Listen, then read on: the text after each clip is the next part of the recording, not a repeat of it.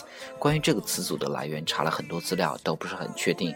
但是猜想，之所以用 fruit 来指代 gay，可能是比起其他的食物来，比如肉类等，水果会显得有些软弱。当然，只是猜想。这个词有时候可以和 fruit cake 互换来指代 gay。 However, this word is offensive to most gay men, so you're advised not to use it.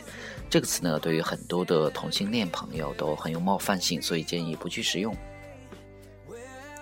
If you want to use an informal word to refer to a male homosexual, use the word gay, gay man, or gay guy instead.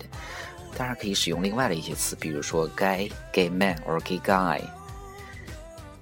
OK，说到这儿，我们来看一个例子。 比如说，王小二是一个对什么事事情都比较感兴趣的人。昨天坐地铁的时候，盯着一群着装怪异的小男孩看了好久，结果被其中的一个小孩误认为是 gay。那么这个时候我们就会想，He was on the subway when some teenage boys sat near him, and one of them said, "Why are you looking at us? You're some sort of fruit, are you?" He was on the subway when some teenage boys sat near him, and one of them said, Why are you looking at us? You're some sort of fruit, are you? Okay, guys. 所以今天我们学的这个俚语叫做 fruit，大家要记住它的意思，但是使用的时候一定要非常的谨慎。So that's for today. Thank you very much. See you next time.